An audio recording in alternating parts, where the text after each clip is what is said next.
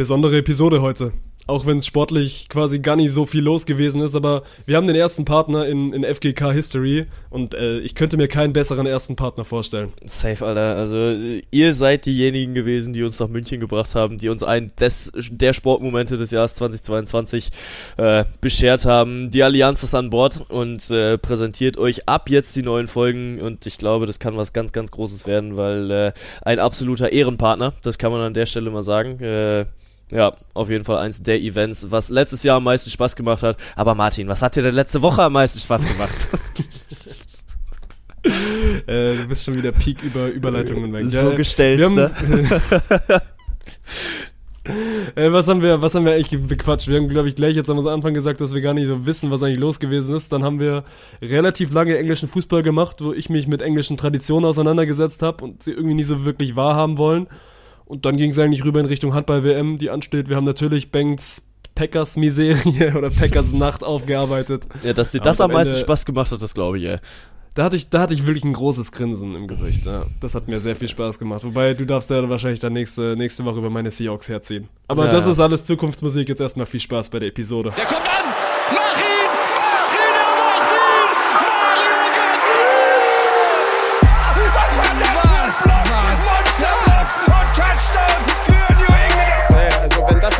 Ist, weiß nicht, Digga, soll der Cornflakes 10 gehen, aber. Noch ein, noch ein, noch ein, yes. noch ein, noch ein! Da, da, da, da, da, Großartig! Vettel ist Weltmeister 2-10.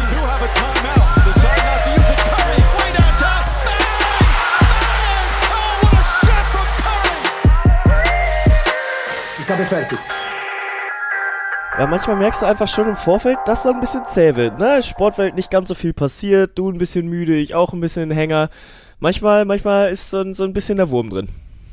Gucken, wie viele Würmer heute drin sind, aber eigentlich ist das ja schon wieder die falsche Einstellung, dass wir, dass wir jetzt schon wieder so reingehen, ne? wir machen heute 45 Minuten und mal gucken, wie wir die Zeit gefüllt bekommen, weil am Ende kriegst du es ja dann trotzdem irgendwie hin, aber zumindest mal auf den ersten Blick meinte ich gerade so von wegen zu dir, und über was reden wir jetzt? ja, weil äh, natürlich grundsätzlich ist gerade wenig los. Vor allem, wenn man dann irgendwie aus deutscher Allgemeinsportsicht guckt, Tennisturnier ist noch nicht gestartet, Handball ist gerade am Schlafen und äh, Fußball ja sowieso noch nicht. Da geht's dann nächste Woche erst wieder los. Aber das gibt uns ja vielleicht auch mal so ein bisschen Raum, einfach mal so drauf zu gucken und äh, äh, über ein bisschen was Gröberes zu reden. Und äh, was Gröberes, da sind wir doch bei dir direkt äh, an der richtigen Adresse. Martin, wie geht's dir?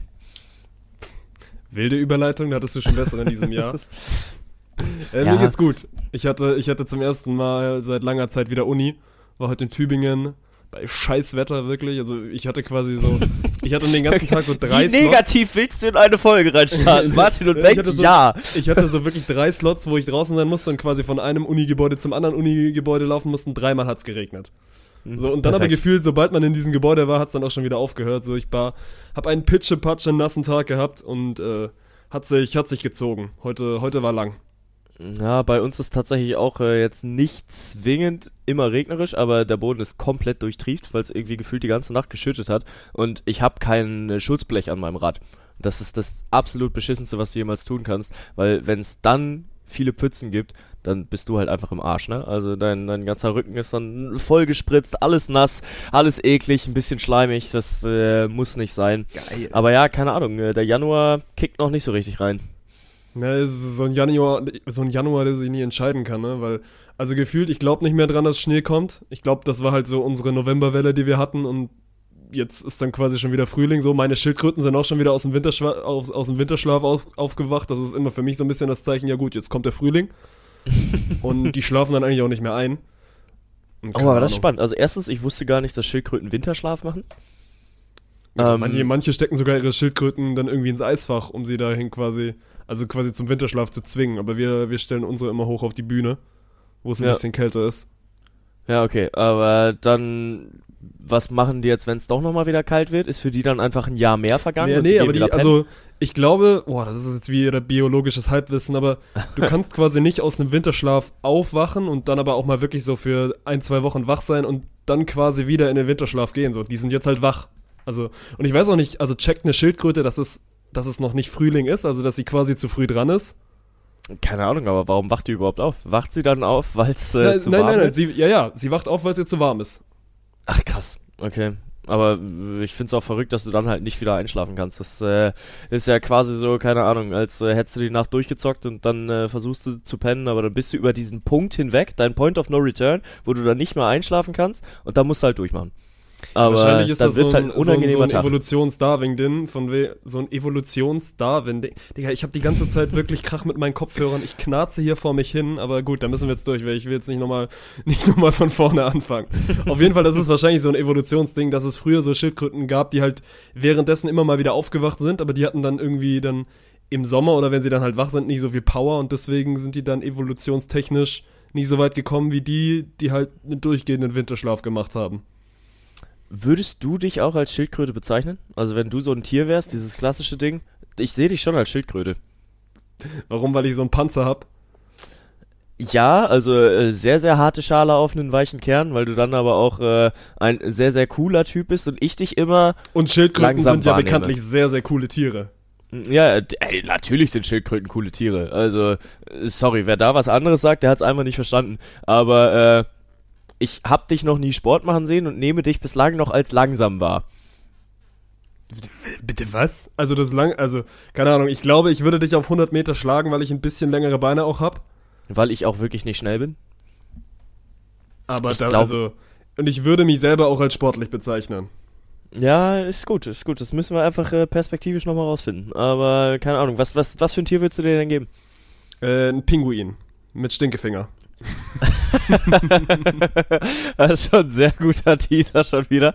Äh, ja, kann ich vielleicht hier auch gerade mal abholen, ohne zu spoilern, was es wird. Ja, du darfst, Denn, ich wollte äh, sagen, du darfst den, denjenigen nicht spoilern, weil der freut sich ja dann nächste Woche wieder drauf. Aber leit mal so Ja. ein bisschen ein, was du mir gestern bei WhatsApp geschickt hast. Ja, genau. Ich habe nämlich mit äh, dem, dem Eintracht Spontan Pressesprecher Philipp, da habe ich, äh, was heißt ein Deal? Irgendwann fand ich es mal witzig, ihm irgendeine Scheiße aus dem Supermarkt mitzubringen und habe dann gesagt, yo, äh, hier, Philipp, verdienst du nicht, dass alle Menschen gleich viel Beachtung verdienen? Also ja, klar, warum? Geht's dir nicht auch so mit Produkten im Supermarkt? Es gibt so viele tolle Produkte im Supermarkt, die noch nie irgendein Mensch gekauft hat. Und ich setze mir jetzt zur Aufgabe, das zu ändern. Du kriegst jetzt jeden Montag von mir, weil montags ist mein Office-Tag, Montag sehe ich den Pippo, ähm, kriegst du von mir irgendein Scheißprodukt, was du für mich bitte probieren sollst. Und äh, ja, das äh, haben wir bislang so zwei, dreimal gemacht. Und gestern hatte ich ein bisschen Zeit, weil ich in einem anderen Podcast zu Gast war und äh, ein bisschen zu früh dran war und bin durch den Rewe gegangen, weil es wirklich tierisch geschüttet hat und habe gesagt, ja komm, ähm, kannst du ja mal, kannst du dich ja mal inspirieren lassen. Und ich habe in diesem Rewe so viele geile Produkte gefunden, die ich noch nie, noch nie in meinem Leben gesehen habe. Unter anderem eine Verpackung. Und das Bild habe ich, also ich habe ihm auch schon ein, ein Teaser-Bild geschickt, nur mit dem Gesichtsausschnitt von einem Pinguin mit Mütze und Goldkette, der einen Mittelfinger zeigt. Und das ist, Hat äh, mich instant an Dirk erinnert, muss ich sagen. ja, doch schon. Vor allem also der. Name, das ist, also es kommt ja hinzu, ist es Bubatz-Tee, was du gekauft hast, äh, mit Maracuja, Apfel, Vanillegeschmack. Jetzt bist du schon wieder hart am Spoilern, weil äh, Ja gut, das der wird das doch jetzt eh nicht so früh hören. Äh, glaubst du? Ja, Pippo, der ist immer einer der der Early Birds, also der hat mir auch schon mal geschrieben, als er um 1:24 Uhr mit der Folge fertig war, der ist da richtig im Grind drin. Ja gut, dann musst du vielleicht rauspiepen. Oder, oder du musst Pippo noch was anderes kaufen und, und schenkst Dirk den Bubatz-Tee, weil der hört eh keinen Podcast mehr. Ja, ja, ja, das ist fair, aber ich, ich würde diesem Pinguin hier auch zutrauen, ich halte ihn dir nochmal in die Kamera, wenn du ihm die Mütze abziehst, dass da blonde Haare drunter sind, oder? So Ja. ein Pinguin sieht es aus. Ja. Ich habe Äh, also irgendwie im, im Discord gelesen, dass ich, und also habe mich dann auch wirklich sofort dran erinnern geführt, wenn Dirk seine Haare jetzt quasi von blond zu diesem, diesem Griezmann pink machen würde, so, er wäre eins zu eins Antoine Griezmann. Ja, schon, schon. Also, das geht wahrscheinlich aber auch mit jedem Menschen in seinen mit 20ern bis mit 40ern, der dann kurze Haare und einen Bart hat und ein bisschen gelangweilt guckt, äh, dass Dirk dann sofort dazu wird, wenn er eine, eine fancy Haarfarbe diesesjenigen annimmt. Ne. Ja. Ja, ja, aber äh, ihr merkt, die Sportwelt hält ein bisschen inne. Ähm, und deshalb ist Antoine Griezmann vielleicht aber gar kein so schlechtes Thema, um da rüberzukommen, denn der Junge spielt bei Atletico Madrid und bis vor vier Stunden war auch noch ein gewisser Herr Joao Felix bei Atletico Madrid unter Vertrag. Oh, machen wir, Den machen wir so diese auf die portugiesische Variante oder, oder sagen wir ganz deutsch Jao Felix? Ah, boah, das ist bei Portugal natürlich auch immer schwierig, ne? Weil ich kann diese. Ich weiß bis heute nicht, wie sich Bruno Fernandes, Bruno Fernandes ja. ausspricht. So. Und da sagt mir auch jeder Kommentator immer jedes Mal was anderes und sagt dann, ja hier, ich habe mit seiner Oma gesprochen und die hat gesagt, dass sich das so ausspricht. Und dann sind auch immer, das Beste ist, wenn The Zone oder irgendeine andere Plattform wirklich Clips von Bruno Fernandes, also ich bin jetzt bei Fernandes angekommen, hochlädt. dann muss er so, auch Joao Felix scheißen. 80% davon sind, ey, lernen eure Kommentatoren nicht mal Namen auswendig. So. Und du kannst als Kommentator ja nur, also du, du bist da quasi immer falsch. Das ist genau das gleiche. Kennst du noch Grafitsch oder Graffite oder halt der, ja, der ja. damalige Stürmer von Wolfsburg? Auch da waren immer so die ganzen Kommentarsektionen voll von wegen, äh, können eure Kommentatoren nicht mal Namen lernen, so du bist ja immer der Buhmann, wenn, wenn so ein ja, Name ja, auf sieben verschiedene Arten ausgesprochen werden kann. Ja, ja, und äh, da, da bist du in Deutschland ja auch sowieso dann an der richtigen Adresse, wo sie sich in den Kommentarspalten sofort da drauf, äh, da draufschlagen. Oder, oh, mein Lieblingsname im Moment im, im Profifußball in Deutschland ist äh, Rauvelau von, äh, vom Aber FC auch schon lange, ja der Go Veleuf geschrieben wird, aber er dann selbst mal gesagt hat, ja, äh, das sprichst du Chauvelau aus und das ist einfach, einfach ein geiler Name. Geht gut von der Zunge. Ich überlege gerade die ganze Zeit, also im, im Beach, also letzten Sommer hatten wir niemanden, wo du so einen Namen hast, der sich, ich überlege gerade auch die ganze Zeit im Bounce-Haus, so da gibt's also Luci oder Lucy oder also Vicentin oder Vicentin, so da geht so ein bisschen die Schere auseinander, was die Betonung angeht. Ja, aber also ansonsten. Rein vom Lesen ist äh, Natascha Osna-Nimczyk natürlich nicht ganz so einfach, aber. Ja, gut, aber dir, da weißt du, also, da gibt es ja dann nicht zwei verschiedene Varianten. So, wenn du weißt, wie man sie ausspricht, dann, dann sprichst du sie so aus. So, beim ja. ersten Mal ist das erstmal irgendwie so ein Knoten in der Zunge. Aber weißt du, was ich meine, dass du diesen Namen hast, wo du, wo es einfach so wirklich zwei oder drei akzeptierte Varianten davon gibt und ja. man zieht die einfach durch. Und man ist sich selber nicht so richtig sicher, was richtig ist. Anders äh, als bei den Philips dieser Welt, die alle gleich ausgesprochen werden. Aber, aber 27 jeder verschiedene Schreibweisen, ja. Das Wildeste, was ich mal gesehen habe, war mit F und Y. Also F-I-L-Y-P. Da dachte ich mir auch nur, yo, ey, komm, Jeremy Pascal, hör auf jetzt. Ähm, ja. Nee, aber äh, du hast mal eine tolle Überleitung Wir waren bei Joao Felix. Ja, schon, schon wieder kaputt gemacht. Ähm, können wir aber so ein bisschen als Aufhänger zu nehmen, äh, als Aufhänger nehmen, um einfach mal zu gucken, was läuft gerade in der Premier League, weil äh, Bundesliga ist ja erst nächste Woche, wird ein sehr, sehr geiles Auftaktspiel mit Bayern Leipzig, da freue ich mich schon sehr drauf. Ähm, bis dahin wissen wir vielleicht Sagt auch viel über dich aus, dass du dich auf Bayern gegen Leipzig freust. Ja, ey, sorry, das ist äh, fußballerisch das beste Spiel, was wir in Deutschland haben. Da äh, lasse ich nichts drauf kommen. Und vielleicht wissen wir bis dahin auch schon, was mit der Torwartposition bei den Münchnern passiert ist. Aber da können wir gleich nochmal drauf gucken. Ähm, ja, weiß ich, weil Chelsea hat, hat sich diese Saison ja schon von äh, Thomas Tuchel getrennt, weil es bei denen so überhaupt nicht läuft. Äh, Graham Potter hat übernommen, vorher bei boah, Brighton. Newcastle? Brighton, okay. Ähm, und äh, der hat Chelsea aber auch noch nicht wieder in die Erfolgsspur, äh, in der Erfolgsspur führen können.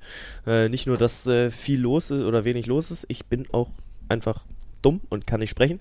Ähm, Chelsea aktuell auf Rang 10, weiß ich, woran liegt's da? Weiß ich nicht, zumindest mal nicht an den Neuzugängen, weil ich habe gerade mal Transfermarkt aufgemacht, so die haben, also jetzt, wenn das, wenn das, wenn das Felix-Stehen auch noch durch ist und dann kommt ja noch ein Kunku nächste Saison, so die sind dann bald bei den 400 Millionen, was die seit dem Sommer ausgegeben haben, also so jetzt einfach mal in, in schlappen 5, 6 Monaten, machen die, geben die eine halbe Milliarde für neue Spieler aus und sind am Ende Zehnter in der Premier League, so ein Spoiler-Alert. Da ist, da ist ordentlich Holz dazwischen und so Chelsea war letztes Jahr noch im, im Champions League Finale, hat das knapp verloren gegen Real Madrid so. Die werden nächstes Jahr keine Champions League spielen. Ne, weil, ja, weil wir haben schon, wir haben schon über Liverpool geredet, so, die sind sechs, sieben Punkte hinten, hinten dran und das wird schon unfassbar schwer, da irgendwie noch reinzurutschen und Chelsea ist noch viel weiter hinten und ich glaube, die Verantwortlichen so merken, wie gut war eigentlich Thomas Tuchel. Der, also ja. gut, das ist jetzt der nächste Themensprung, aber Thomas Tuchel wird bei jedem Verein immer, also wirklich zum komplett falschen Zeitpunkt gefeuert. So in Dortmund ist er Pokalsieger geworden, hat sich dann mit Aki Watzke angelegt, gefeuert. In Paris spielt der Champions League Finale, verliert gegen vielleicht das beste Bayern München, was es jemals gab gefeuert. Und jetzt in Chelsea ist er, also wird glaube ich so nach zehn Spielen wurde er diese, diese Saison gefeuert mit drei Punkten hinter City so. Und das war ja der, der Clou der ganzen Sache so. In der Premier League war bis auf Arsenal am Saisonanfang niemand gut. So Liverpool ja. hat, ges hat gestruggelt, United hat gestruggelt, Tottenham hat gestruggelt und halt auch City.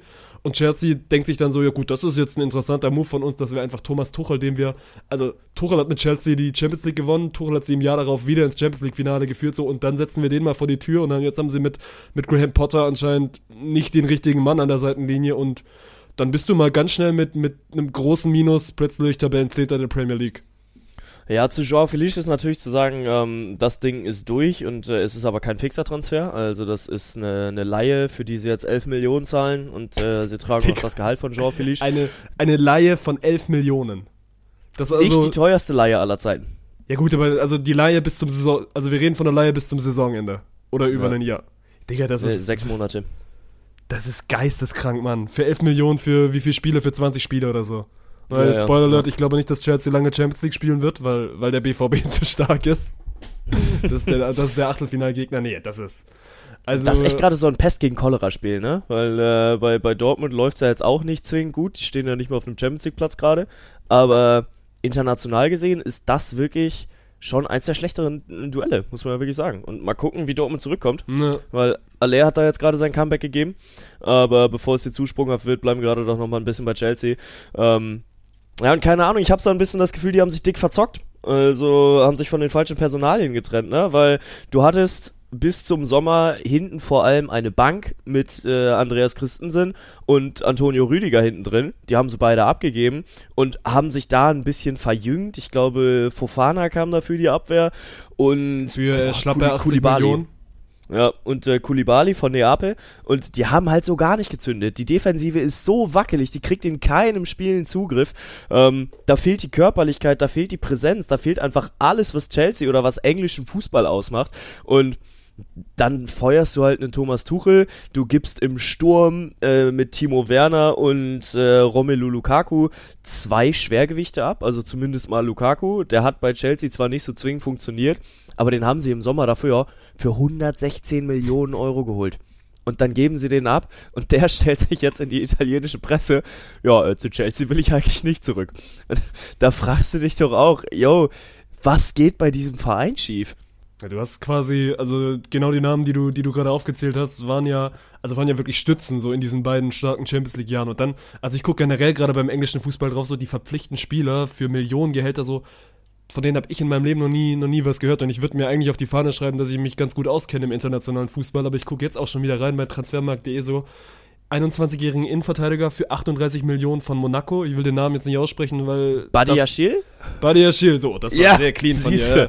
Dann, dann, holen sie, dann holen sie Santos, also irgendein Santos aus Brasilien, 18 Jahre jung für 15 Millionen. Fofana aus Molde, so dass es irgendwo im, im, im also irgendwo im Niemandsland von Norwegen 12 Millionen und jetzt noch Felice, also für, für 11 Millionen Laie so. Und davon sage ich so, also klar, so Felice, den kennt man, aber den Rest, die anderen drei habe ich noch nie gehört. Und, und die, ja. geben, die geben zusammen dafür fast 100 Millionen Euro aus. Für, für drei wirkliche, gut, wahrscheinlich sind es keine No-Name-Spieler, aber für 100 Millionen früher so vor 5, 6, 7 Jahren, da hast du für 100 Millionen ja wirklich drei, also quasi Weltklasse-Spieler bekommen.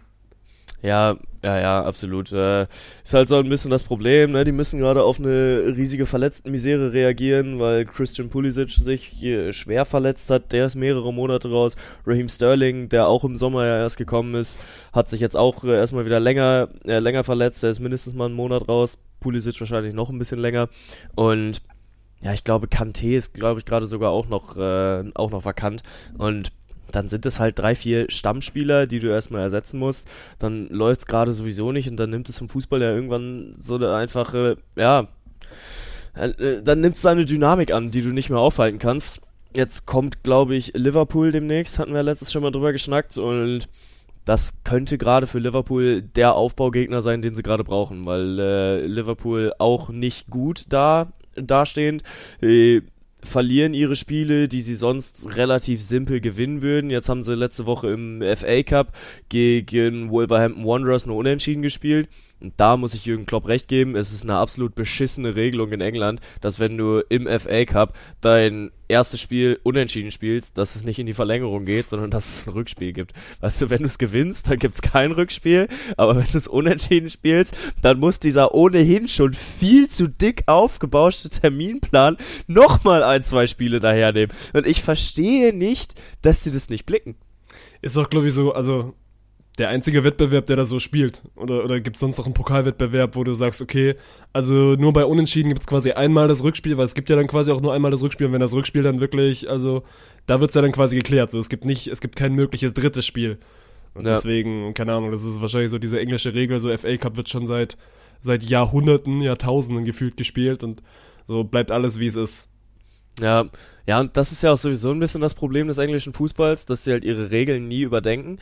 Ähm, Cristiano Ronaldo war ja vor zwei Jahren inzwischen äh, zu, in, in die Premier League zurückgeklä- äh, zurückgekehrt, ne?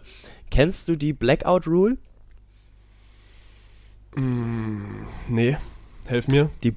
Die Blackout Rule besagt, dass in der Premier League kein Spiel, das zwischen 15 und 17 Uhr angepfiffen wird, im Fernsehen übertragen werden darf. Das mündet daher, dass sie in den 90ern, als die Premier League gegründet wurde, äh, gesagt haben, jo, wenn jetzt alles im Fernsehen übertragen wird, dann leidet ja der Sport darunter, dass keiner mehr ins Stadion geht. Und 16 Uhr ist ja unsere Standardanstoßzeit und wir wollen nicht, dass, äh, dass dann keiner mehr ins Stadion geht. Deswegen alle Spiele, die zwischen 15 und 17 Uhr gestartet werden, dürfen nicht übertragen werden. Und dann Also ist dürfen, Cristiano nicht im, also dürfen nicht im, im, im also englischen öffentlichen Fernsehen übertragen werden. Auch nicht im privaten Fernsehen. Die dürfen nicht übertragen werden. Niemand darf diese Spiele übertragen. Nee, das Und- ist Quatsch. Hä, warte, warte, warte, das ist ja Quatsch. Willst du mir sagen, dass hey, die englische, die, die Ronaldo ist doch 16 ist zu- Uhr so. Die Spiele kommen trotzdem bei Sky und überall. Also auch bei Cristiano Ronaldo ist zurückgekehrt in die Premier League und die Berichte haben sich gehäuft, dass in England niemand dieses Spiel gucken kann, weil es ein Samstag 16 Uhr Spiel war. Und die Premier League sagt einfach, nö, das war immer so, wir machen das so. Also entweder wurdest du heftig getrollt oder das kann ich, das kann ich mir beim besten Willen nicht vorstellen. Die Blackout Rule. The Football Blackout Rule is that no Premier League, Football League or FA Cup matches be broadcasted live on television on Saturday between 2.45 pm and 5.15 pm. Ein Bericht von goal.com vom 12.10.2022. Ich hab's nicht erfunden, aber es ist so. Und das ist völlig bekloppt. Es ist völlig bescheuert. Hä, Warum denn? Also ich bin, Ja. also, hä, das ist wirklich eine Info, die, also die kann nicht richtig sein, weil die Premier League hat doch ihre Hauptanstoßzeit auf einen Samstag 16 Uhr. Also ich gucke gerade Ja. in den Spielplan so, da sind eins, zwei, drei, vier Spiele samstags um 16 Uhr. Und die kommen alle nicht im Fernsehen oder was? Ja, prove me wrong. Aber, also ich also da gerne Bezug nehmen im Discord-Server. Ich glaube, Bengt wurde heftig getrollt, aber das, also, das kann doch nicht sein. Google mal Blackout Rule Premier League. Das steht alles genau so da drin. Du kriegst 2,21 Millionen Ergebnisse.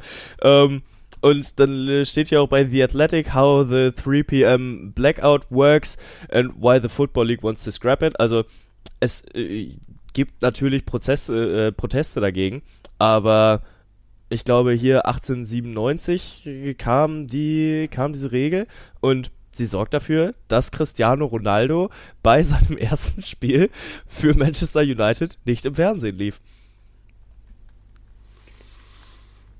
Das ist für mich ein neues Weltbild, was gerade eröffnet wird. Ja, Also, es zeigt halt, es zeigt halt einfach nur, wie alt eingesessen diese Premier League ist äh, und dass sie sich so auf Tradition beruft, Aber weil das- klar, Nochmal, nochmal, das kann doch nicht sein. Die Premier League, die aber Millionen und Milliarden von Fernsehgeldern macht, so das ist die bestvermarkteste Liga der Welt. Und du willst mir erzählen, so, dass die einen Großteil ihrer Spiele nicht im Fernsehen zeigen, wegen einer Regel, die 100 Jahre alt ist? aber weswegen spielen denn am Samstag um 16 Uhr dann immer halt nur die Mittelklasse-Teams? Du hast ja, immer das Sky Match of the Week. das die- Das, ja, also das wird Sky Match of the Week geguckt. läuft aber immer Sonntag 17.30 Also das äh, Premier League Ja, aber jetzt zum Beispiel, ey, nächsten 17:30. Samstag, 14.01. spielt Liverpool in Brighton.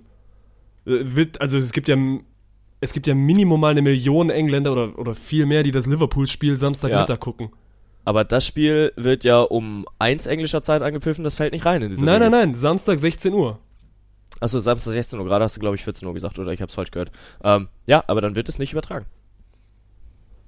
Das glaube ich irgendwie immer noch nicht so richtig, aber Ja, also äh, prove me wrong. Wenn, wenn ich da falsch liege, dann sagt mir da gerne Bescheid. Aber das ist die Blackout Rule, wie sie mir beigebracht wurde und wie sie auch, wenn ihr das einfach googelt, ja, ja, tausendfach also es steht so im wird. Internet, aber es steht auch auf Ja. Englisch und ich bin nicht so gut in Englisch, deswegen vielleicht überlese ich auch irgendwas. Ja, ja, ja. Naja, Aber es ey, ist auf oder, jeden oder Fall es ist wirklich dieses Television-Ding, dass das halt nicht im also oder keine Ahnung, also das dann machen sie es halt über The Zone, weißt du, dann läuft das dann halt, weil The Zone ist ja rein theoretisch auch kein Fernsehsender. Ja, das stimmt. Ähm, aber ich glaube, es geht halt einfach generell darum, dass du da die Spiele nicht übertragen darfst. Aber Spannend. Ich verstehe es auch nicht. Ja, naja, das auf jeden Fall. Das auf jeden Fall. Ähm, hier, und äh, jetzt sehe ich, künftig können auch die Samstagsspiele um 15 Uhr britischer Zeit auf der Insel live im Fernsehen übertragen werden. Also bisher verbietet es die sogenannte Blackout Rule, dass Fußballpartien am Samstag zwischen 14.45 und 17.15 im Mutterland live im Fernsehen gezeigt werden. Und das steht ja nicht Pay-TV. Also, Ich werde Ja. mich dahinter klemmen und wir werden, oder also, oder ihr werdet uns, oder im besten Fall mich dann, weil Bank ist ja anscheinend so, den müsst ihr nicht mehr überzeugen, aber, also, ich werde mich, ich werde das nochmal googeln, weil das, das geht nicht in meinen Kopf rein. Also, dass das wirklich so wäre, dass die sagen, gut, halt, weil da irgendjemand mal eine Regel aufgestellt hat, äh, darf kein Fußball im Fernsehen laufen. das sind die traditionsverliebten Engländer. Also, ich sag dir, wie es ist. Ja, dann, Ähm, dann ist ja, also die Tradition fände ich viel heftiger, wie die Tradition von wegen, dass du beim FA Cup beim ersten Spiel keine Verlängerung und kein Elfmeterschießen hast. So, das ist ja, also das ist ja wirklich ein heftiger Einschnitt in, in jegliche wirtschaftliche Entwicklung, die es in den letzten 10, 20, 30 Jahren gab. Dass du Ich sagst, sag aber ey, auch, du kannst, also du, du das ist doch, keine Ahnung, also ich, ich, ich stelle mir gerade Alex irgendwie neben mir vor, der, der, der, der dann das hochrechnet, wie viel, wie viel Kohle das ist, einfach. Oder generell, weißt du, also was das, was, da, du lässt ja einfach so Rechte auf dem Markt liegen. Das sind ja Rechte da, also ich krieg das nicht in meinen Kopf rein. Rechne doch mal die Anzahl der Spiele hoch, wie viele Spiele da samstags in diese Uhrzeit fallen, so. Das ist ja mehr Ja. als dreistellig. Allerdings musste ja auch sehen, dass äh, der größte Markt für die Premier League der internationale ist. Ich glaube gar nicht, dass Ja, der aber scheiß doch nationale auf größten so Markt. Am Ende ist immer noch dein Heimatmarkt, so ist es dein, also. Ja, klar. Und England ist ja jetzt nicht so klein. So, die haben doch auch, gut, jetzt könnte ich, oh, das könnte wieder falsch, aber England 65, 70 Millionen Einwohner? Oder so rum? Oder ein bisschen weniger? Boah, ich glaube, England bewegt sich so um die 40, oder? Äh, wahrscheinlich ein bisschen weniger. Äh, ja, gut, äh, dazwischen 55,98. Ja. Dann, dann, dann treffen wir uns in der Mitte. Und die Ja. 55,8 Millionen, gut, von denen guckt jetzt nicht jeder Fußball, aber also nochmal, so, ein- so ein Verein wie Liverpool, der zieht doch, boah, der zieht doch safe 2, 2,5, 1, 1,5, also das sind Ja, ja, das sind Fall. ja riesen Zuschauerzahlen, die die, die die da auch, also selbst in einem Pay-TV-Sender reinkriegen, so. Jetzt rechne das Ja. mal hoch, so die Bundesliga-Konferenz hat, hat Einschaltquoten so von 4, 4 bis 5 Millionen pro Wochenende. So, und die Bayern werden auch gute Einschaltquoten haben und Liverpool ist ja quasi Bayern. Ja, jein, ne? Also da ist. Ja, gut, okay. Es ist schwierig zu vergleichen. Also ich finde grundsätzlich Premier League Clubs mit deutschen Clubs zu vergleichen eher mal schwierig, äh, weil. Er ist es noch größer. Also die, die Größenordnung ist rein prozentual in England doch noch größer. So Fußball ist Ich- in England.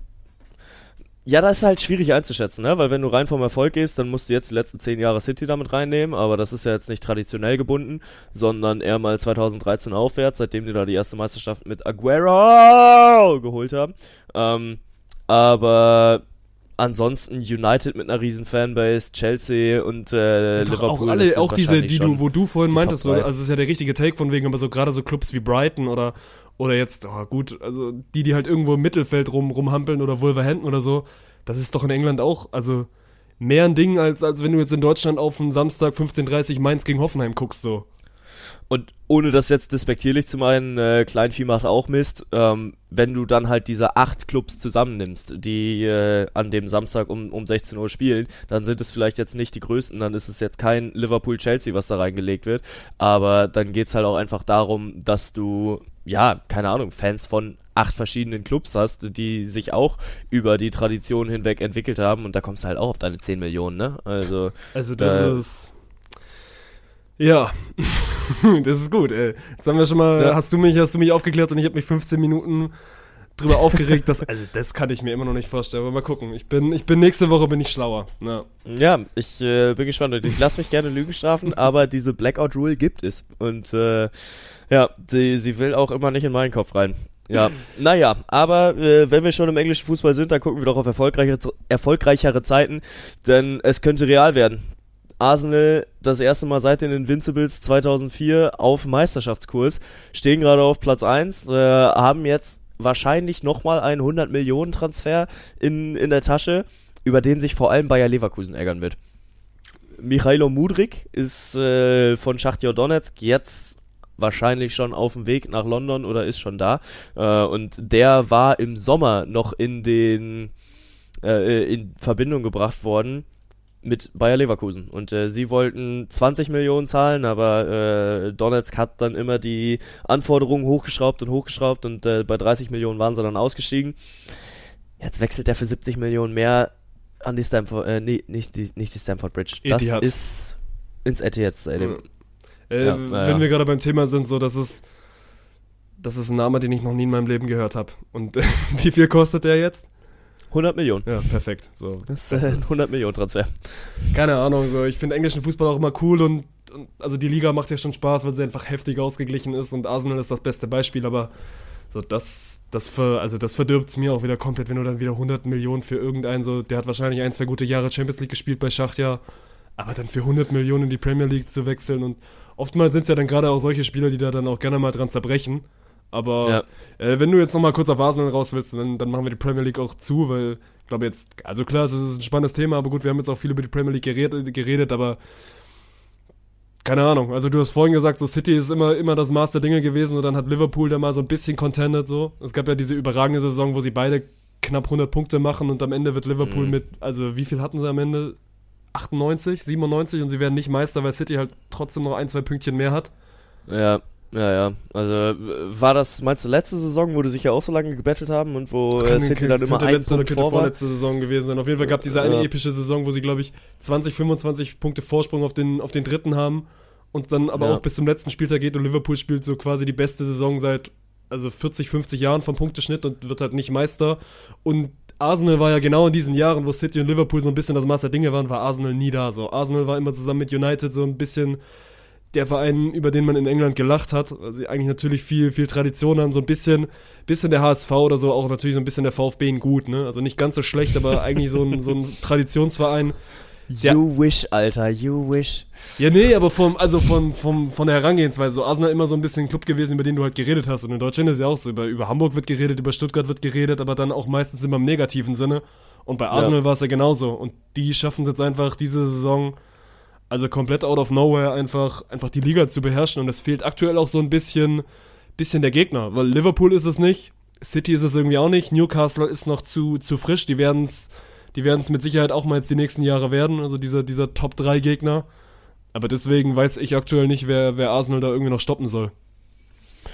Ja, gut, es kommt jetzt halt wieder auf Konstanz an, weil äh, City ist, glaube ich, wieder auf fünf Punkte dran. Die sind ja alle so ein bisschen behäbig ins neue Jahr gestartet, weil, mein Gott, es war gerade WM und natürlich, da waren auch viele Leute noch lange mit dabei, äh, die auch gerade Leistungsträger in den Vereinen waren. Einer, der davon gerade ein bisschen profitiert, ist äh, Marcus Rashford, der gefühlt in jedem Spiel netzt und äh, auch mal 1-2 Buden macht, hat jetzt, glaube ich, äh, seit der WM auch schon wieder 5-6 Mal getroffen.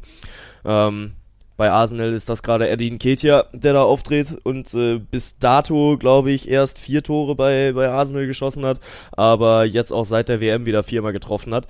Ähm, der macht's ein bisschen vergessen, dass Gabriel Jesus gerade verletzt ist.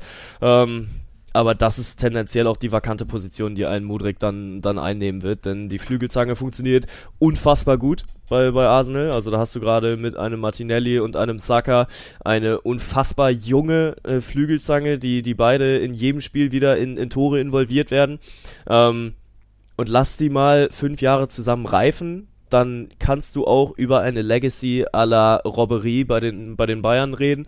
Ähm, aber ja, weiß nicht, Passiert ja Arsenal nicht mehr. bemüht Passiert sich. ja, ja. heutzutage nicht mehr, dass du so ein Duo fünf Jahre reifen lässt, weil dann wird halt irgendwann Die holen dann 150 Modric. oder, oder 200 Millionen gezahlt und dann wechselst du zu entweder zu Paris, so wie es die meisten machen, oder dann zu Premier, Verein, äh, Premier League Verein X. So, das passiert ja nicht mehr, dass du so eine Ära wie Robben und Ribéry bei den Bayern hast. Ja gut, aber Arsenal ist ja an und für sich schon ein äh, spannend genuger Verein. Und wenn du dich da wohlfühlst, wenn du dann jetzt tatsächlich mal das Wunder schaffst Ja, aber und die trotzdem, erste Arsenal ist Meisterschaft nicht, seit Arsenal 18 ist nicht dieser Jahren holst. Top-5-Verein.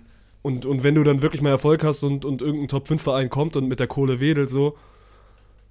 Boah, Also in dieser, natürlich, aber in also, dieser Fußballwelt leben wir doch. Ja, aber weiß ich gar nicht, weil also du redest in England ja über die Big Six. Da hast du Manchester City, Manchester United. Nee, nee, Chelsea, nee, ich rede in England nicht über die Big Liverpool, Six. Ich rede am Ende in der, in Tottenham der Welt über Arsenal. die Top 5 Vereine. Ich rede am Ende in Okay. der Welt über die Top 5 Vereine, über Barcelona, über Real Madrid, über Bayern, über Paris. Ja gut, das sind mehr als fünf. über Paris und dann nehme ich, dann nehme ich noch Liverpool und City, City rein. So, das sind für mich die, die besten sieben Vereine und die auch irgendwie so ein bisschen in ihrer eigenen Liga spielen. Und selbst wenn Arsenal diese Ja. Saison Meister wird, wenn einer von diesen Vereinen, und gut, also die Bayern werden niemals mit so viel Kohle wählen, aber von den Vereinen sind so, also entweder wählt City mit der Kohle, Madrid wählt mit der Kohle oder halt wahrscheinlich Paris. Und dann ja. ist das, dann ist das trotzdem immer noch ein Upgrade für, für so eine Fußballerkarriere. Ja, das ist aber vielleicht auch jetzt gerade einfach die Zeit, ne? Weil auch das wandelt sich ja. Ähm, du hast vor 15 Jahren da auf jeden Fall noch über, über ein paar italienische Clubs geredet, sei es Mailand äh, mit Inter oder AC. Die Römer-Clubs sind auch, ja, vielleicht jetzt nicht in der, in der ganz hohen Weltelite da drin vorgekommen, aber Italien ist da jetzt gerade so ein bisschen weg von der Landkarte, dafür ist City damit reingekommen. Ich glaube, das, ist, das sind keine starren Hierarchien. Ich glaube, das kann sich schon alles noch entwickeln und wandeln und das ist jetzt nichts, was irgendwie für immer in Stein gemeißelt ist und äh, sowas kann halt auch mal eine Wende bedeuten. Ähm, und dann kannst du so eine Ära prägen und ich glaube, dass die beiden Jungs, äh, Martinelli und Bukayo Saka, äh, nicht zu schlecht verdienen werden. Die werden nicht am Hungertod nagen und äh, dann lass die mal zwei, drei Jahre auch in der Champions League ein bisschen erfolgreicher spielen. Dann redest du schon anders über den Verein. Ähm, ja, weiß ich, aber es ist vielleicht auch romantisch gedacht. Bin ich, bin ich natürlich komplett bei dir. Und der, der Grundfehler ist meiner Meinung nach aber einfach bei Arsenal, die dann nicht mal den beiden die Chance geben, als Flügelduo zu reifen, sondern dann halt einen Mudrik für, für 100 Millionen holen und äh, quasi das Replacement schon, äh, schon dahinter setzen. Grüße gehen raus an Aaron Rodgers und äh, Jordan Love. Oh, sehr guter Themensprung, Bengt, weil, also, das wäre eben, das wäre eben mein nächster, mein nächster Hub gewesen, von wegen, was hast du so Montagnacht gemacht? Aber dann erzähl äh, doch ja, mal. Aber, erzähl doch ja, mal, wie kurz. tief sitzt der Stachel? Mein, mein letzter Take zu Arsenal. Die warten jetzt im FA Cup auf Manchester City und das wird krank. Das wird wirklich krank, weil das sind gerade die Top 2 Teams in der Premier League und die stehen sich im FA Cup gegenüber. Das heißt, wir werden wahrscheinlich ein Rückspiel sehen. ähm, ja, aber Montagnacht war depressing für mich. Das war wirklich sehr depressing, weil ich habe mich sehr lange drauf gefreut. Und ich hab dein dreckiges Grinsen schon wieder gesehen, wenn ich dir meinen Frust ins Gesicht erzählen muss. Weil, ach du Scheiße. Du hast es zu 100% selbst in der Hand. Die Detroit Lions haben überhaupt keine Motivation mehr, dieses Spiel zu gewinnen. Aus sportlicher Perspektive. Weil die raus sind. Weil kurz davor die Seattle Seahawks ihr Spiel gewinnen und damit an den Lions vorbeiziehen. Und die Lions können nichts mehr machen, außer den Seahawks Schützenhilfe liefern und ihren Rivalen, den Green Bay Packers, eins auszuwischen. Und sie haben es geschafft, weil die Packers einfach unfassbar vergeigt haben. Weil sie unfassbar vergeigt haben. Dieses ganze Spiel, glaube ich, nur einen Touchdown geworfen und der Rest über, den Rest über Field Goals geregelt. Und ich war so frustriert. Ich war so frustriert. Das ist unglaublich. Und ich, der Stachel sitzt immer noch tief, weil ich war der festen Überzeugung, wenn wir es in die Playoffs schaffen, dann schaffen wir den Rush in den Super Bowl. ja gut, ich sag nichts mehr gegen deine Football-Tipps, ne, weil das war jetzt schon einmal fast schief gegangen. Äh, du warst auf jeden Fall so gebrochen, dass du, dass du Montag quasi nicht im Office arbeiten musstest und Alex dir freigegeben hat, oder zumindest mal in Anführungszeichen frei. Homeoffice. Äh, Homeoffice, Homeoffice verordnet hat für, für einen gebrochenen NFL-Bank, ja. Ich mhm. hab's, also ich hab's natürlich, ich hab das, ich hab das Seahawks-Spiel generell die Red Zone nebenher ein bisschen offen gehabt und dann den letzten Slot letzten Slot auch noch angeguckt und dann aber natürlich schlafen gegangen, weil so wichtig ist es mir dann nicht, dass ich, dass ich für das Spiel wach bleibe, aber habe es mir natürlich dann am nächsten Morgen ähm, im Real Life oder nicht im Real Life, aber quasi die Zusammenfassung reingezogen. Das gibt es ja von der NFL bei YouTube eigentlich immer relativ ausführlich, dass du da so, so 15, 16 Minuten Dinge hast. Und meistens, also ich habe mir dann sogar diese, also in Anführungszeichen die Aufgabe gegeben, dass ich halt nicht gespoilert werde, weil die NFL ist auch immer sehr gut in, in Thumbnails erstellen, wo du dann quasi sofort weißt, wer, wer gewinnt. Und ich habe dann quasi so aus meinen früheren NBA-Zeiten, so mittlerweile muss ich das nicht mehr machen, weil ich, weil ich ja mittlerweile League Pass habe. Aber dann nehme ich mir dann immer so ein Blatt Weird Papier. Flex. Ja, Weird Flex, aber das ist, ist vielleicht auch gar nicht so teuer, so ein League Pass, wenn man den auf unterschiedliche Art und Weisen kauft, aber das ist jetzt hier nichts Offizielles. Auf jeden Fall, dann nimmst du dir ja so ein, so ein Blatt Papier und deckst das dann quasi über dein, über dein iPad und suchst dann quasi so die Stelle und gibst dann oben irgendwie so also Packers gegen Lions ein und nimmst dann gleich das erste Video. Und dann gehst du so langsam runter, um, um auf keinen Fall das Thumbnail zu sehen. Und deswegen habe ich mir quasi dann diese 15 Minuten angeguckt, ohne gespoilert zu werden. Und es war ja wirklich also auf Messerschneide. Und am Ende sage ich dir auch ehrlich, gewinnt das Team, was einfach mehr Cojones hat, weil du hast gerade angesprochen, die Packers gehen quasi mit mit vier oder fünf Field Goals durch dieses Spiel. Oder also irgendwie in diesem ja, Dreh rum. Und am Ende, am Ende steht das Spiel, Spiel auf der Kippe so. Die Lions können am Ende entweder ein Field Goal schießen und dann haben die Packers aber noch Zeit auf der Uhr. Oder sie spielen eben diesen vierten Versuch raus, machen sie und, und am Ende gewinnen sie deswegen das Spiel. Dieser vierte Versuch, ne, der macht mich schon wieder so sauer. der macht mich schon wieder so sauer. Weißt du, ja, die, die Lions haben es sehr gut gespielt. Die Packers Defense hat im entscheidenden Moment versagt. Wir hatten sie relativ nah an der eigenen Endzone. Die waren irgendwie 20, 30 Yards von der Endzone entfernt.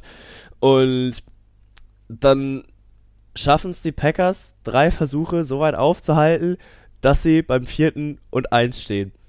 Und warum schießen die Assis dann kein Field Goal? Es geht für euch um nichts mehr. Warum müsst ihr auf diesen Kack-Extrapunkt gehen? Warum müsst ihr diesen Kack-Yard noch ausspielen? Es hilft euch gar nicht. Es hilft euch gar nicht. Wenn die das Spiel gewonnen haben. Ich, hasse es. Ich hasse es. Die hatten, die haben keinen sportlichen Benefit davon und dann gehen sie damit durch. Natürlich schaffen sie den Yard und natürlich können sie dann in die Victory Formation und natürlich können sie dann abknien. Aber viel wichtiger ist ja, äh, warum sind sie überhaupt nochmal dahin gekommen? Weil Aaron Rodgers eine völlig unnötige Interception wirft. Also, das ist ja ein ge gelobter Pass, keine Ahnung, wie man es äh, in der NFL nennt, aber der hebt den ja wirklich viel zu einfach abgreifbar für die Lions Defense und dann können die noch so 20, 30 Yards gehen damit.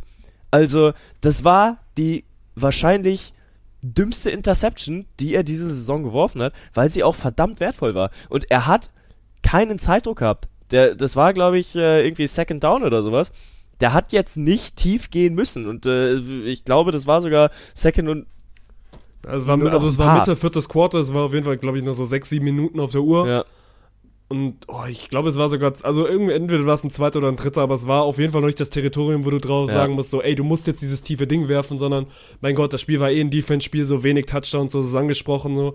Die wären schon nochmal an den Ball gekommen, ne? Selbst wenn er da, wenn er da in dem Versuch jetzt nicht seinen Receiver trifft, aber halt keine, weil du sprichst ja anders, es ist einfach so, der hat den Ball quasi in die Luft geworfen und dann so, wer ihn fängt, der fängt ihn. Aber halt wirklich ja. so einen mit, mit einem hohen Bogen, wo dann ein Verteidiger auch einfach eine, eine gute Chance hat, die, die Interception mitzunehmen und keine Ahnung, wir haben ja auch die letzten Wochen zu Recht ey, viel, viel Lobendes über Aaron Rodgers gesagt, aber so im, im entscheidenden Moment war er dann jetzt in, in der Nacht nicht da. Und, und sie verlieren ja. das Spiel natürlich nicht wegen Aaron Rodgers, so der hat, der hat trotzdem einen guten Job gemacht. Das war generell ein schwieriges Spiel, weil es eisekalt war. So, dann ist es immer schwer für einen Quarterback, da jetzt viel, viel Yards durch die Luft zu machen und dann ist es meistens dieses Low-Scoring-Game.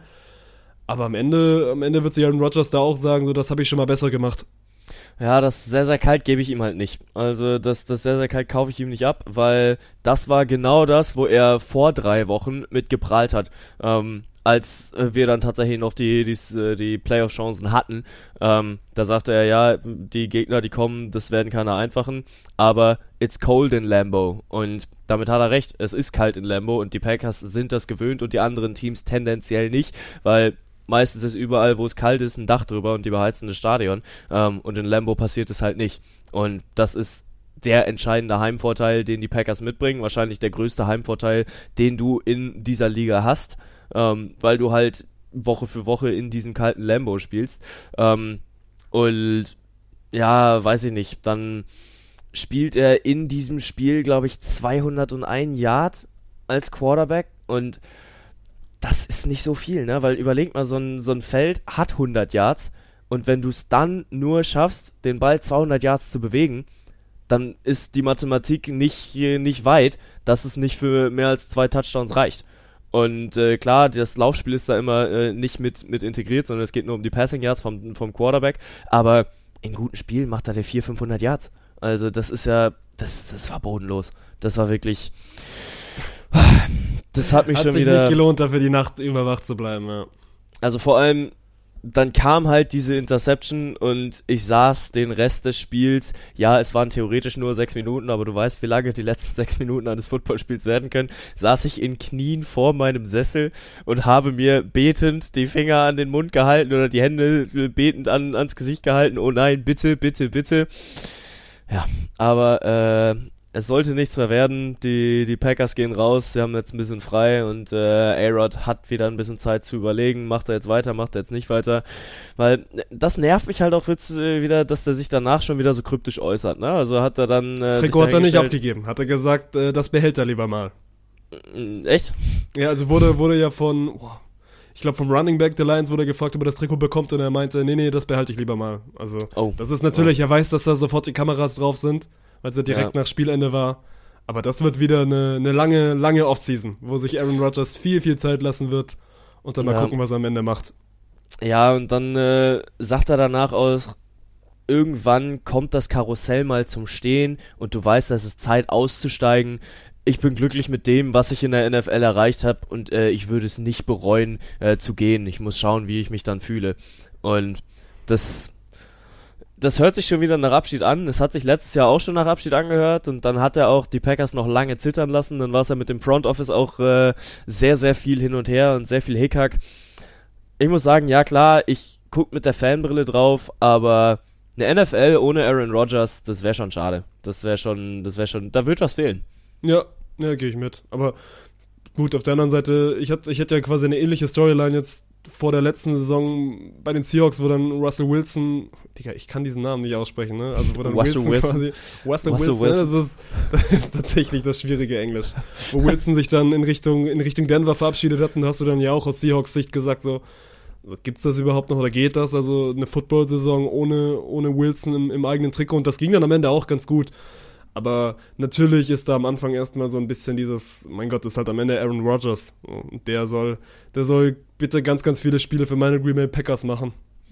Ja, ja, total. Und am Ende ein Super Bowl gewinnen viele, mehrere Super Bowls gewinnen nur die Besten. Und wenn Aaron Rodgers geht und nur einen Ring hat, muss man sagen, okay, dann äh, ist es nicht gut genug gewesen. Dann wird er dauerhaft im Mittelfeld versinken. Und ich muss auch sagen, und da auch aus Fansicht, aber aus kritischer Fansicht, es ist zu wenig, was er erreicht hat.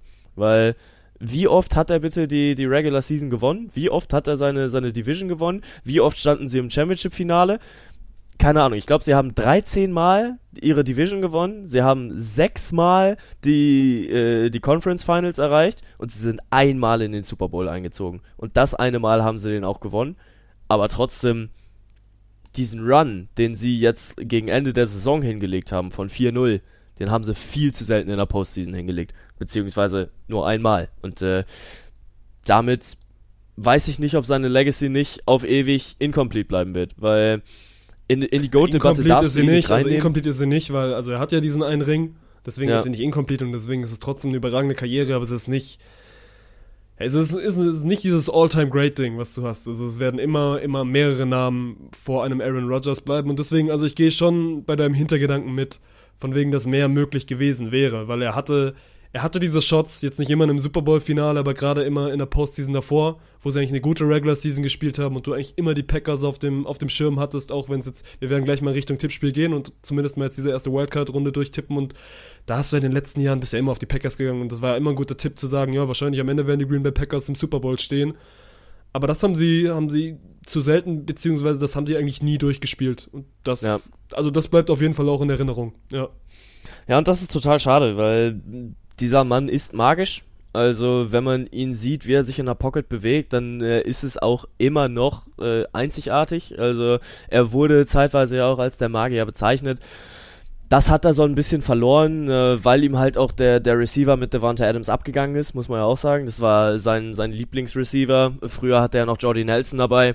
Äh, das waren schon, ja, ein bisschen, ein bisschen andere Connections, aber ich weiß nicht, ob du jetzt halt zurücktrittst, weil der Mann hat ja vor dieser Saison so einen riesen Hickhack gemacht und es ging da ja darum, ob du, ähm, ob du halt nochmal weitermachst und dann hat er ja für drei Jahre mit einem Mordsgehalt unterschrieben.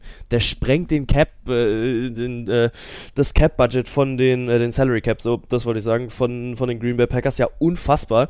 Ähm, und tust damit wahrscheinlich deiner Truppe auch keinen Gefallen, aber jetzt gegen Ende der Saison lief es ja wieder besser und ich glaube, das ist auch was, woran du dich hochziehen kannst und wo ein Aaron Rodgers auch zurückgucken wird und sagt, yo, wir standen 4 und 8 und wir haben das Ding auch rumgerissen, dass wir tatsächlich in einem Endspiel stehen.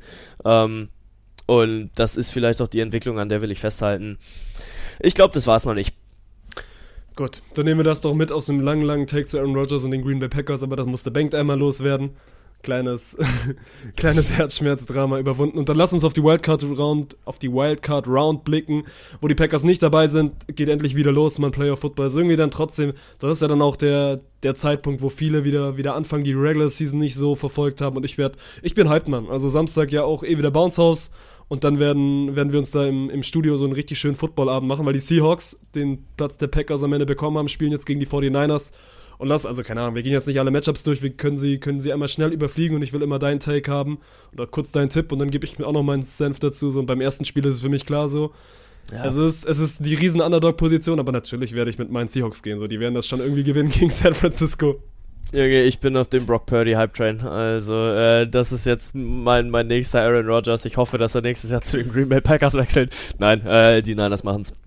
Aber gerade diese Brock Purdy Geschichte, so, das ist auch meine, meine einzige, also meine einzige, meine einzige Rettung, in die ich mich irgendwie klammer, so, weil, also die 49ers sind in, in jeglicher, in jeglicher Hinsicht das bessere Team, so, und Seattle spielt so nicht so eine dolle Saison, aber am Ende wird es das erste Playoff-Spiel für Brock Purdy sein. So, und der spielt eine sehr, sehr gute Regular Season. Wir haben über das Spiel gegen Tom Brady gesprochen. Aber Playoffs sind trotzdem was anderes. Und deswegen mal gucken, ob er diesem, diesem Druck dann gewachsen ist in diesem einen Spiel.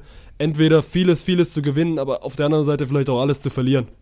Junge, aber stell dir mal diese Storyline vor. Der wird gedroppt, also der, der wird einfach mal ins eiskalte Wasser geworfen muss sein erstes Spiel gegen Tom Brady spielen, nimmt ihn komplett aus dem Leben, gewinnt auch seine nächsten vier Spiele und steht jetzt einfach, sein Personal Record ist bei 5-0. Hab noch kein NFL-Spiel verloren, ja. Ja, und äh, Und dann ich, kommen ich will, die Seattle Seahawks nach San Francisco. Ich, ich, will's, ich will's nicht beschreien, aber der 13. Februar, der ruft. Und wenn die Niners das da gewinnen, ja, dann gut, stehst du mit einem also sehr guten Record. Gut, dann ist das, also wenn wir dann, wenn wir dann so weit sind, dann ist ja die Frage, ob Purdy überhaupt diesen, diesen Super Bowl oder diese Playoffs voll spielen darf, ne? Weil der eigentliche Starting Quarterback, Jimmy Garoppolo, der wird dann mit großer Wahrscheinlichkeit auch wieder fit sein. Deswegen mal gucken, wie lange wie lang sie Purdy drauflassen. Und das könnte dann tatsächlich auch spannend werden, wenn du dann siehst, okay, es läuft nicht und wenn du dann deinen Quarterback während des Spiels einfach mal wechselst. Weil das machen Teams ja eigentlich ganz gerne, wenn es dann irgendwann mal gerade nicht so gut läuft, äh, oder was heißt nicht so gut läuft, wenn dein, dein Spiel schon rum ist, dass du dann halt mal den Backup reinsetzt, äh, dass der auch ein bisschen Game Time kriegt. Ähm, aber wenn du dann halt irgendwie im Super Bowl deine Offense gar nichts reißt, dann hast du halt mit Brock Purdy einen auf der Bank, den du dann auch mal gut und gerne da rein reinwerfen kannst, ne? Also ich weiß nicht, ob du einen Jimmy Garoppolo dann direkt wieder in die, in die Playoffs reinsetzt. Also vor allem, wenn es gerade mit Brock Purdy so mega gut funktioniert. Ja, und ob sie dann überhaupt noch in den, in den Playoffs stehen, so, das ist die nächste Frage. Aber werden wir nächste Woche, nächste Woche schlauer sein. Äh, springen einmal weiter. Samstagnacht dann das 2.15 Uhr Spiel. Eins, für das ich auf keinen Fall aufbleiben werde, weil es jetzt nicht so die namhaften, namhaften Dinge sind. Chargers gegen Jaguars. Gehe ich auf die Jaguars. Ich glaube auch so. Also, ja. das ist ja auch wieder quasi die, die beste Geschichte, warum dieses Draft-System funktioniert. Ne? Die Jaguars jetzt zwei Seasons in Folge lang das schlechteste Team der NFL gewesen, haben sich mit, mit Trevor Lawrence einen guten Quarterback vom College geholt und der führt sie jetzt das erste Mal seit langer, langer Zeit wieder in die Playoffs. Gucken, ob sie, ob sie das gegen die Chargers ziehen. Dann weiter mit deinem Tipp, ne, weil du, glaube ich, vor zwei, drei, vier Wochen irgendwann mal so rausgehauen hast, so von wegen, ja, Miami wird den Super Bowl gewinnen. die haben es jetzt auf Biegen und Brechen reingeschafft und haben ein toughes Los gegen die Bills. Äh, ja, vielleicht äh, dazu dann auch nochmal eben die Story, wie sie es überhaupt reingeschafft haben, weil das war ja das Ding auch in der AFC, das, äh, was meine Packers in der NFC hatten mit den, boah, jetzt habe ich es fast schon wieder vergessen, mit den Lions und den Seahawks. Das stand in der AFC ja auch an, dass die Steelers, die Dolphins und die Patriots äh, zu dritt noch Chancen hatten, äh, hier in den, äh, in die Playoffs einzuziehen. Und Alter, war das eine Kackkonferenz. Also ProSieben hatte ja in der letzten Regular Season Konferenz, Rest in Peace, die sie äh, jemals schalten durften, was heißt jemals, aber erstmal fürs nächste, weil sie die, weil sie die Rechte verlieren, ähm, hatten sie die Dolphins und die Patriots, also Patriots gegen die Bills und die Dolphins gegen die Jets. Und Junge, waren das Kackspiele. Also zumindest mal jetzt in der, in der ersten Hälfte. Wir hatten das anfangs auch geguckt. Ich habe mit zwei Steelers-Fans geguckt. Ähm, äh, aber die waren halt nicht in der Konferenz drin, deswegen waren wir relativ schnell auf Red Zone umgestiegen. Aber dann guckst du diese Red Zone und wirklich das einzige Spiel, wo es noch um was, ums was, um was geht. Also die einzigen beiden waren halt die Patriots gegen die Bills, die Dolphins gegen die Jets und okay, das dritte, die Steelers gegen die, äh, gegen wen haben Steelers gespielt? Cleveland. Gegen die Browns. Cleveland. Ja, gegen die Cleveland Browns, stimmt. Ähm, und dann siehst du nichts von diesen Spielen weil die ganze Zeit nichts passiert. Es passiert einfach nichts. Ne? Im, Im ersten Quarter bei den Steelers ging's 0-0 aus. Die sind mit einem 10-7 in die Pause reingegangen. Die Dolphins gegen die Jets haben im gesamten Spiel keinen Touchdown erzielt. Es war ein Touchdown-freies Spiel. Ähm, die Jets, glaube ich, mit zwei äh, Field Goals, die Dolphins mit drei Field Goals und einem Safety. Junge, und du hast ja gerade eben angesprochen, die, die NFL macht es eigentlich immer relativ gut mit den Highlights, dass du dann so 15 Minuten hast für ein normales Spiel. Wenn es dann in die Overtime geht, dann dauert es mal 18 bis 20 Minuten. Die Highlights von diesem Spiel dauern 9 Minuten und das sagt schon alles. Das sagt wirklich viel. Ja, es gab also halt ich echt. Würde, also ich muss mir die neun Minuten mal angucken, weil es ist, es ist nichts passiert in diesem Spiel. Ich habe auch Red Zone nebenher laufen gelassen so und das ist genauso wie es ist. Du hast die ganze Zeit gefragt, hey, warum, warum zeigt ihr denn nichts von dem Spiel? So, das ist das Einzige, wo es noch wirklich um was geht, weil einfach nichts passiert ist. ja. Aber wir sind, Also- uns, wir sind uns einig, dass die Dolphins das wahrscheinlich nicht machen gegen die Bills. Da gehe ich dann jetzt mit meinem Underdog-Tipp. Ich gehe auf die Dolphins. Gut, dann haben wir, haben wir einmal Seahawks und einmal Dolphins für die Underdogs. Nächstes, nächstes Matchup, Sonntagabend dann quasi auf, auf 22.30 deutsche Zeit. Giants gegen Vikings, äh, Giants gegen Vikings. Und ja, bei den, bei den Giants ja auch so ein bisschen die Storyline, auch einfach lange, lange die Lachnummer der Liga gewesen, ne, weil, weil New York eigentlich großes Team, aber nie wirklich irgendwie was gerissen und jetzt seit, seit langer, langer Zeit mal wieder Postseason. Ja, Ich glaube allerdings, dass gegen Minnesota Stopp ist. da gehe ich mit. Äh, die Vikings machen's. Ja, Ravens Bengals. Äh, ich ich habe Vertrauen. Also ich bin eigentlich ein großer Joe Burrow-Fan. Ich finde, das ist ein cooler Typ. Der, der macht sein Ding gut. Und der geht durch. Ja, Der kommt in Div Divisional Round. Äh, ja, mit. Und dann, Und ey, das, das- letzte Spiel ist so, so ein bisschen das einzige, wo ich. Also, du guckst eigentlich drauf, so, Tom Brady und die Bucks spielen keine gute Saison, gehen mit einem negativen Rekord in die Playoffs. Also, kommen hier eigentlich quasi auch nur rein, weil sie ihre eigene Division gewinnen und trotzdem, man, es ist, es ist Tom Brady und der spielt gegen die Dallas Cowboys und ich, ich glaube, dass er es dann trotzdem irgendwie wieder ziehen wird. Ja, Brady weiß halt zu performen, wenn es drauf ankommt, ne? Und äh, das hat er die letzten Jahre eigentlich schon immer wieder bewiesen. Ähm, die Saison, also das ist ja eine Shitshow, dass der halt dann jetzt mit einer 8-9 weiterkommt, dass die im letzten Spiel einfach äh, ja gar nichts mehr machen müssen. Die Cowboys finde ich auch ein bisschen schwierig. Also grundsätzlich, die haben eine gute Saison gespielt. Die haben am Ende des Tages noch um den Top-Seed gespielt. Äh, am Sonntag, glaube ich, um 22 Uhr war das. Die hatten ein spätes Spiel. Ähm, und kassieren so ein heftiges Blowout gegen die Washington Commanders.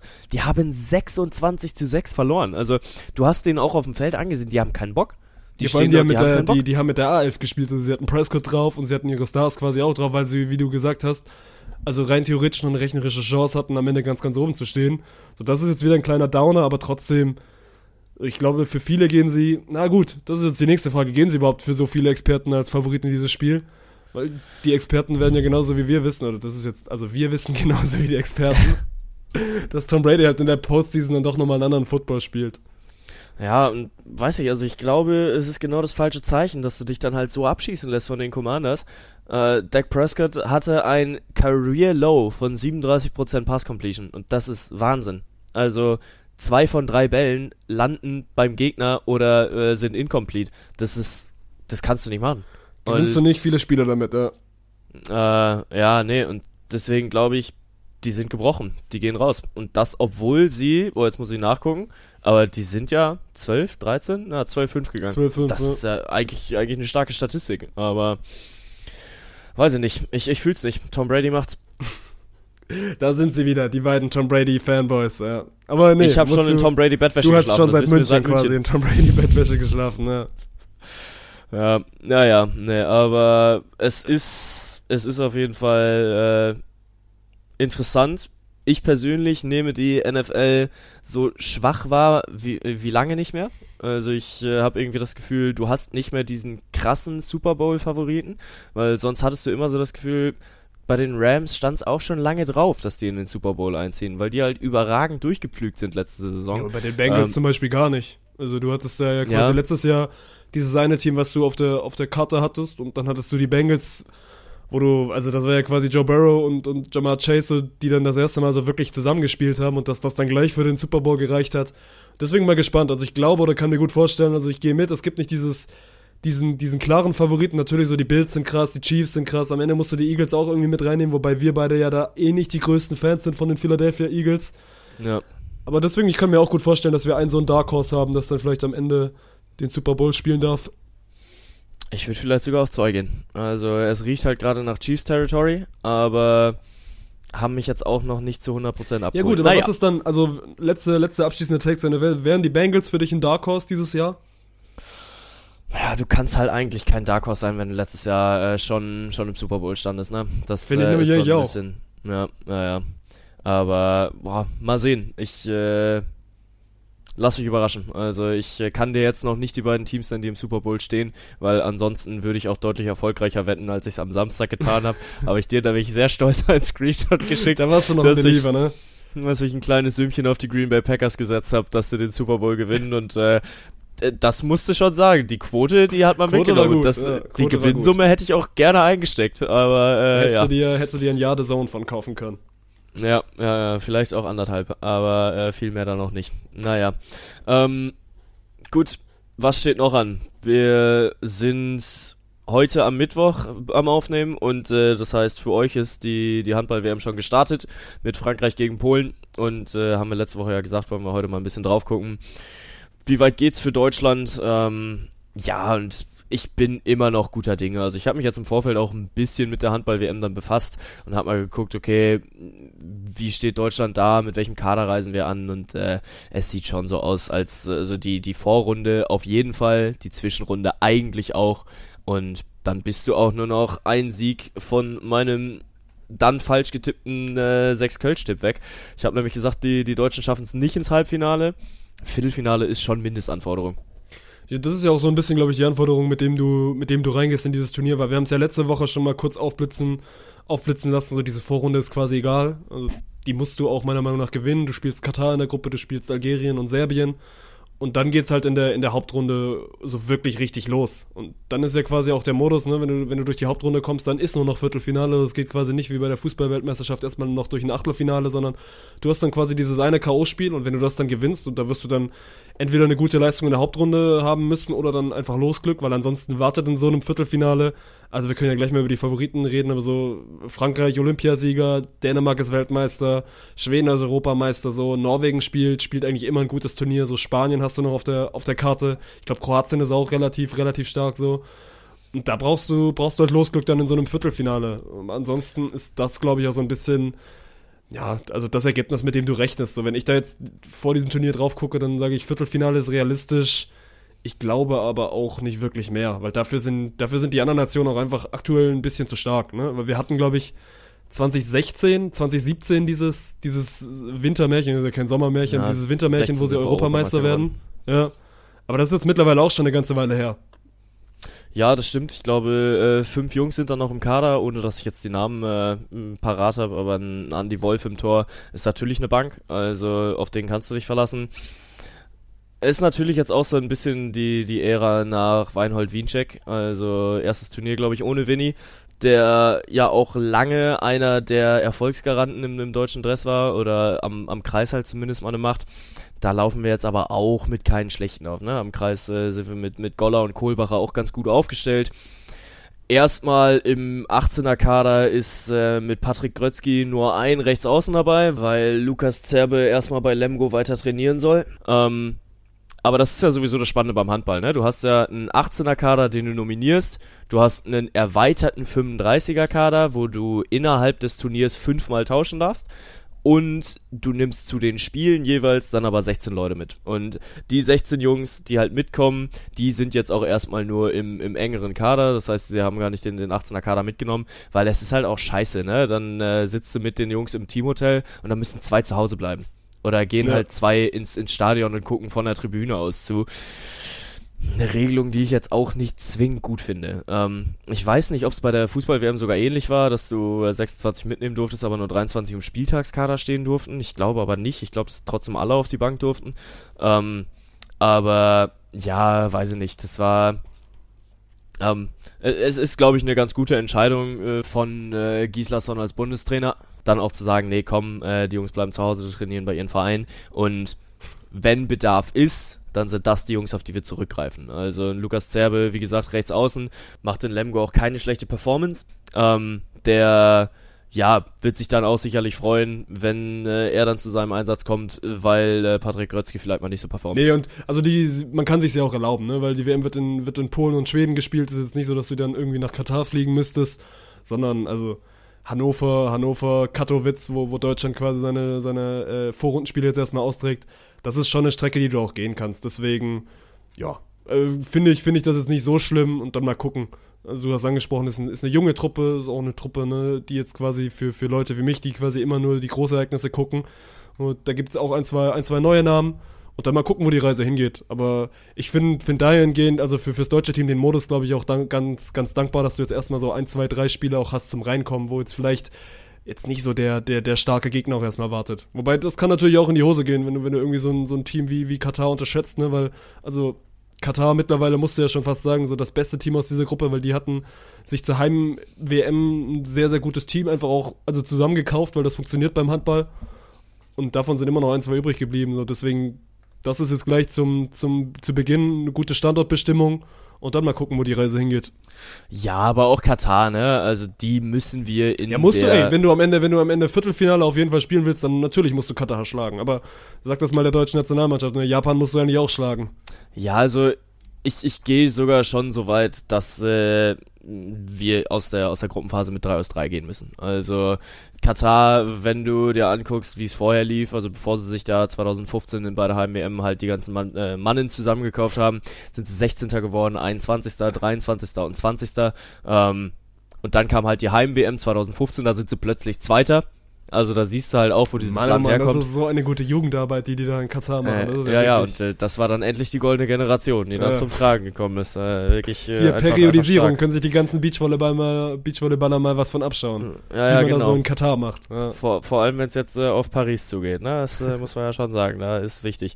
Ähm, nee, aber auch nach dieser Heim-WM wurde Handball einfach wieder gedroppt, weil was in Katar passiert, ist halt, so leid es mir tut, Sportswashing. Du versuchst dich über Sportgroßereignisse in ein besseres Licht zu rücken. Ähm, das haben wir bei der Handball-WM gesehen. Danach wurdest du Achter, 13. und Achter. Das haben wir bei der Fußball-WM auch gesehen. Als wenn da jetzt in Katar ein riesen Fußball-Hype losgeht, weil dann wäre Cristiano nach Katar gewechselt und nicht nach Saudi-Arabien.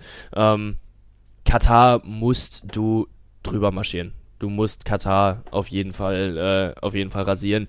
Und dann kommt, glaube ich, in der Kreuzgruppe Norwegen. Äh, ja, und ansonsten musst du auch alles gewinnen. Also dann Alles du. gewinnen. Wir gewinnen alles und am Ende werden wir Weltmeister. Ja, soweit gehe ich halt nicht. Weil es gibt da noch ein paar andere, andere Nationen. Du Ja, dann sag, wer wird Weltmeister? Wer wird am Ende Weltmeister? Oh, ich, ich bin ja so ein kleiner Sportromantiker, ne? Ich gehe darauf, dass äh, wir darüber reden, dass Nikola Karabatic seine letzte WM spielt und dass er als Weltmeister zurücktreten wird. Ich glaube, Schweden wird es im eigenen Land machen.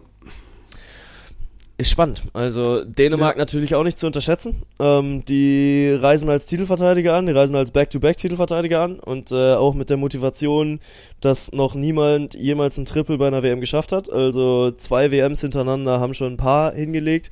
Frankreich, glaube ich, und Rumänien mal, aber drei hintereinander haben sie noch nicht geschafft und da stehen jetzt gerade mit Niklas Landin und Mikkel Hansen zwei äh, zwei Welthandballer im Kader und die haben vier der letzten fünf Welthandballer äh, unter sich ausgemacht. Also das ist ein ganz guter, eine ganz gute Truppe, die da auf, auf dich zukommt. Ähm, ich muss aber auch sagen, ich gucke da bislang eher noch als Fan drauf, denn als Experte, dass ich dir jetzt noch nicht äh, irgendwie groß den Spielstil analysieren kann. Aber ich weiß auch, dass ich äh, im Handball-Hype auf jeden Fall drin bin und dass ich Bock habe, mir da einiges anzugucken. Äh, plus eins. Plus eins. Und dann, dann lass uns noch ein, ein, ein letztes Mal vom einen Großereignis aufs andere Großereignis kommen. Wir haben es auch schon letztes Mal so ein bisschen angeteasert. Geht endlich wieder los. Die Tenniswelt ist in Australien angekommen. Und jo, also Novak Djokovic hat, hat jetzt erstmal das, das erste australische Turnier, so das nicht ganz so wichtige gewonnen in Adelaide. Und äh, ich bin mal gespannt, ob irgendjemand in der Lage ist, den, den in Melbourne zu schlagen, weil meine Fresse ist der schon wieder gut. Ja, das ist halt auch sein Turnier, ne? Hatten wir ja letztes Mal schon drüber geredet. Äh, was ich halt spannend fand, dass die halt wirklich von vornherein gesagt haben, yo, auch mit Corona-Infektion dürft ihr spielen. Also positiv getestete Spieler Vor allem ist dürfen er der, der, also der krasseste 180er, den du quasi gehen kannst. Ne? Ja. Australien, ein Land, das, das sehr, sehr lange strikt gegen Corona war und, also was heißt gegen Corona war, also sehr, sehr strikte Corona-Maßnahmen hatte. Du, ich bin auch gegen Corona, so ist jetzt ich bin nicht. auch tatsächlich auch strikt gegen Corona. Finde ich auch nicht so cool.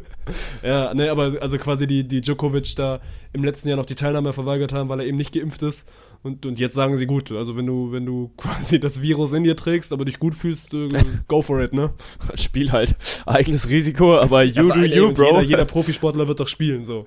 Ja, ja, ja, total, total. Also sind wir mal gespannt. Äh, Bei den Damen ist auf deutscher Seite nur noch Eva Lüss im Qualifikationsturnier drin. Also wir hatten ja letzte Woche schon gesagt, wer da alles äh, spielend dabei ist. Und äh, Eva Lüss wartet jetzt auf Victoria Jimenez Castinseva. Ähm, hat aber, glaube ich, noch so drei, vier Runden, durch die sie durchgehen muss, bis sie sich dann tatsächlich für die Australian Open qualifiziert hat. Ähm, bei Wie viele den Quali-Runden sind denn das? Also du, Boah, hast, du, hast du gerade. Da catchst du mich auf Guard. Also wie Das, viel müsstest äh, du, oh, gerne mal, gerne mal Bezug nehmen im Discord. Also wie viel für, für den Qualifikanten, der jetzt quasi ganz unten anfängt in der ersten Quali-Runde, wie viele Quali-Runden musst du überstehen, um ins Hauptfeld bei so einem Grand Slam zu kommen? Das äh, wäre spannend zu wissen. Äh, Ja. Ich, ich gebe zu, es ist was, was man durchaus hätte vorbereiten können. Schreibe ich mir auf die Fahne. Ähm, ja, aber äh, wir sehen auf jeden Fall, dass sich zwei Deutsche noch raushauen werden. Peter Gojovcik und Yannick Hanfmann, wo wir auch schon gesagt haben, sehr guter Name. Guter Name, dem würde auch sicher hier Bubats Tee schmecken. Mit unserem coolen Pinguin. Ja, Grüße gehen raus. Äh, und Struffi, der darf gegen einen Landsmann, gegen einen Australier äh, anstehen, äh, antreten. Auch da wieder ein sehr cooler Name. Tristan Schoolcate. Das, äh, ja, da siehst du halt einfach, der war auf dem Schulhof, der war, war ein ganz besonderer.